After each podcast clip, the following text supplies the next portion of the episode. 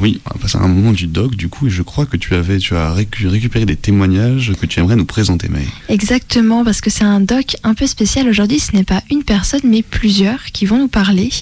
Des personnes qui se sont d'abord exprimées sur un réseau social qui est Twitter en racontant des expériences personnelles de sororité, vous allez vite le comprendre, et que je remercie infiniment parce qu'elles ont été nombreuses à accepter de s'enregistrer et de m'envoyer leurs témoignages.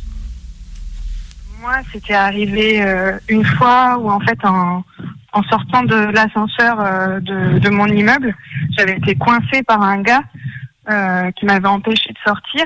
Et du coup, j'avais eu ce moment de tétanie et j'ai réussi à me, à me sauver en fait, mais en glissant entre ses jambes.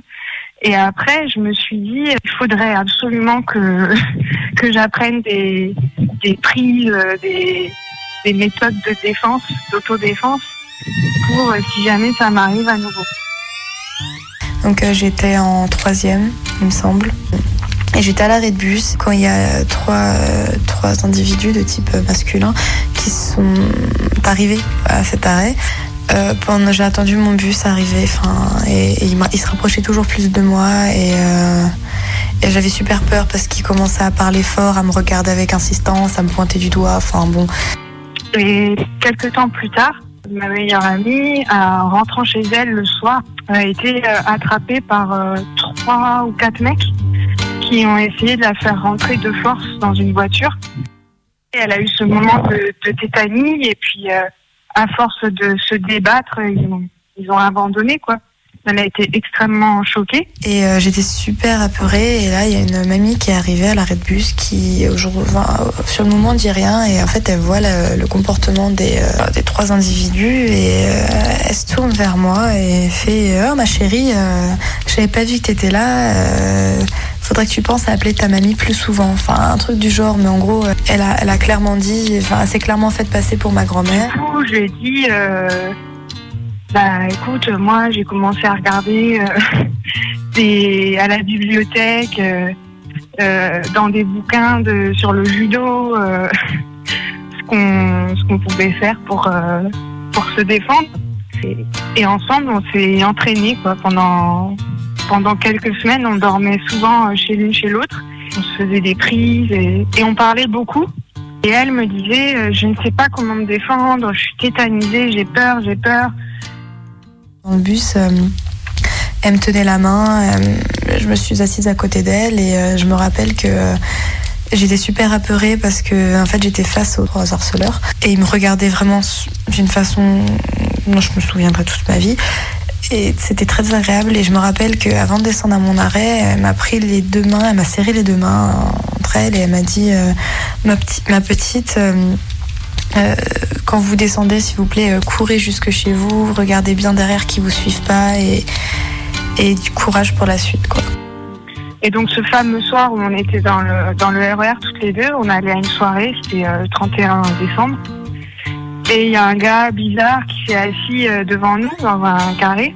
Et il a regardé avec insistance et il a tendu la main vers son genou comme pour la, enfin, pour la toucher quoi. Enfin, il a, été jusqu'à la toucher et elle a, elle avait son sac euh, collé contre son ventre et elle l'a saisi, elle lui a balancé dans la tête.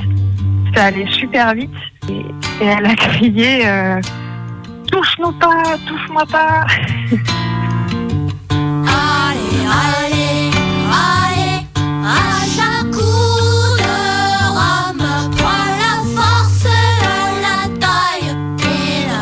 Et après, elle était, elle était évidemment choquée et tout, mais en même temps, bah, elle l'avait fait, quoi.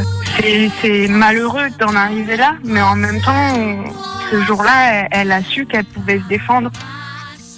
Et on a su toutes les deux qu'on pouvait se donner vachement de force.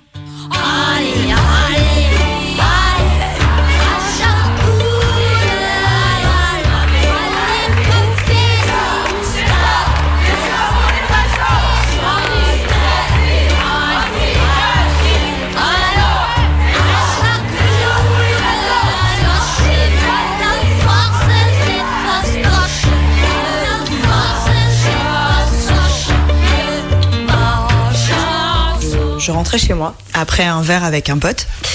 Euh, donc euh, je prends la 4 à Château d'eau et j'étais euh, j'étais j'étais un petit peu un petit peu éméchée. Et je descends sur le, quai du métro et là il y avait pas grand monde. En gros il y avait une jeune fille de je pense 17-18 ans qui était avec ses écouteurs qui était en train de, de marcher pour aller vers la sortie. Et, et en fait moi je descendais depuis le haut d'escalier donc je commençais à voir le quai et entre elle et moi il y a un mec qui euh, qui commence, euh, genre 30 ans, truc comme ça, 25-30 ans, qui se met devant elle et qui commence, bah, euh, en gros, à essayer de l'arrêter en rigolant un peu, puis à lui demander d'enlever ses écouteurs, puis il essaye de lui enlever son écouteur pour lui parler. Il y a environ 3 ans, je rentrais de soirée avec mon copain. Il devait être environ 23h, minuit, quelque chose comme ça. on était dans une, une ville mitoyenne de Paris, donc voilà. Il faisait nuit et devant moi, je vois une fille et un mec qui a l'air de l'importuner un peu, qui genre essayait de la toucher, euh, lui parlait, etc. Ça sentait qu'il la draguait de façon un peu, un peu lourde et euh, qu'elle n'était pas euh, hyper ok. Et en fait, bah, enfin, je pouvais pas, de toute façon, je pouvais pas faire comme si j'avais pas vu ce qui était en train de se passer. Il la faisait chier, puis elle était vraiment enfin, il avait pas l'air plus dangereux que ça, mais je veux dire, elle était, elle était vraiment un peu tétanisée, puis elle était assez jeune et tout. Donc moi bourré, j'arrive. Et euh, par derrière, donc elle, me voit arriver et lui non. Et je pose ma main sur son épaule, mais genre de manière hyper, euh, hyper sûre de moi, hyper euh, virile et tout. Et je pose ma main sur son épaule et je dis ouais c'est bon, tu la lâches maintenant. De manière hyper sèche.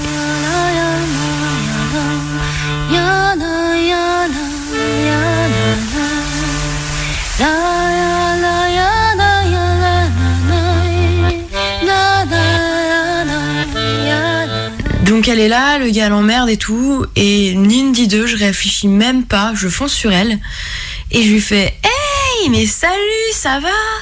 Mais euh, tu te souviens de moi? T'as fait du babysitting pour ma sœur? C'était absolument faux, mais c'est la première idée qui m'est venue à l'esprit. Et donc je vois dans son regard que pendant trois secondes, elle comprend pas trop euh, ce qui se passe. Puis très rapidement, il y a vraiment un échange de regards qui se fait comme ça et elle fait ah mais oui comment ça va?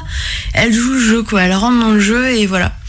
Et donc du coup on fait semblant de vraiment se retrouver euh, d'être genre trop contente et tout euh, en ignorant le mec. Mais vraiment je lui ai pas accordé un seul regard comme si il n'existait pas.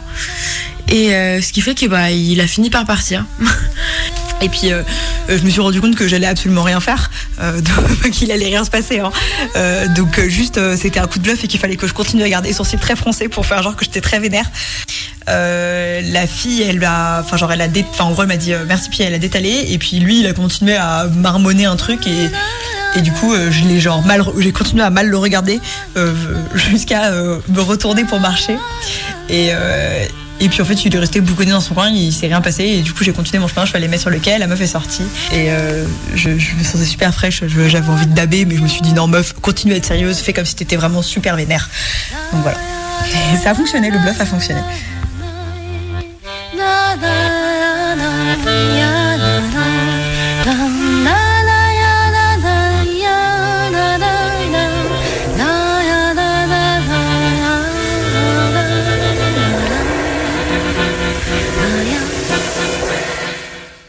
J'étais à un festival. Je suis tombée au milieu d'un pogo. C'était la finale de la Coupe du Monde 2018 et j'étais dans un bar à Montreuil. J'ai voulu aller aux toilettes et je me suis rendu compte qu'il y avait une fille qui était tombée dans les escaliers du bar et qu'elle s'était complètement fracassé le coccyx. Bah, je voyais juste un pote. Euh, à un moment, quand je racontais un truc, il me dit euh, Oui, ça, je l'ai vu quand je te stocké sur Twitter. Et donc, euh, bah, ça m'a fait rire quand il n'y avait aucun problème avec ça. Et dans ma chute, j'ai vu que j'étais entourée vraiment que d'hommes, mais enfin, grands et c'est pas un d'eux qui m'a aidé. Alors avec une autre fille, on l'a un peu portée, on l'a aidé à se relever, on, on l'a aidé à monter les marches, on allait chercher de la glace. Et comme les réseaux étaient complètement saturés, j'ai couru jusqu'à la caserne des pompiers. Euh, à un moment, il va aux toilettes, bien oblige, et euh, il y avait deux femmes à côté de moi qui devaient avoir la trentaine, qui se sont retournées et qui m'ont fait euh, Mais tu sais, c'est pas normal qu'ils te disent qu'ils te stockent, c'est pas très sain, euh, tu... enfin, c'est pas bien de commencer une relation comme ça, il faut garder ça en tête, enfin voilà. Et c'était tellement gentil. C'est vraiment une fille qui était plusieurs mètres devant moi, qui m'a sorti de là qui m'a amené aux pompiers, qui et reste avec moi pendant tout ce temps. Euh, elle était très stressée, elle parlait pas français, elle venait d'Amérique latine. Alors une autre fille qui parlait espagnol s'est approchée et a fait la traduction. Elle était très gênée parce que finalement le coccyx, bah, c'est les fesses. Alors du coup, on lui a raconté les histoires les plus ridicules sur nos corps. On a fait des blagues sur le fait que avoir des grosses, grosses fesses, ça permettait de pas se faire mal quand on tombe. On a vraiment dit des choses absurdes et ridicules et des moments de notre vie où on aurait aimé se cacher sous terre. Mais à ce moment-là, c'était drôle et c'était juste bienveillant, positif. Seules dans notre malheur, les femmes, l'une de l'autre ignorées. Euh, parfois, c'est pas facile d'identifier et savoir dans le- si la situation est effectivement dangereuse ou pas. Euh, mais j'avoue que je préfère intervenir et avoir l'air bête plutôt que de rien faire et, euh, et que la personne se retrouve effectivement en danger ou, ou en tout cas dans l'embarras quoi. Temps de la colère, les femmes, notre temps est arrivé. Connaissons notre force, les femmes, découvrons-nous des milliers.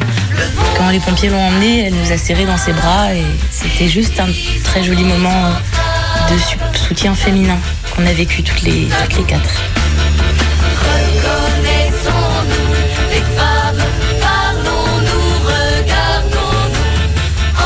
Donc euh, quand le, gars s'est barré, euh, ensuite on a discuté toutes les deux, bah, elle m'a remercié, elle m'a dit oh là là mais vraiment tu me sauves la vie, il me suis depuis un moment, il était hyper lourd et tout.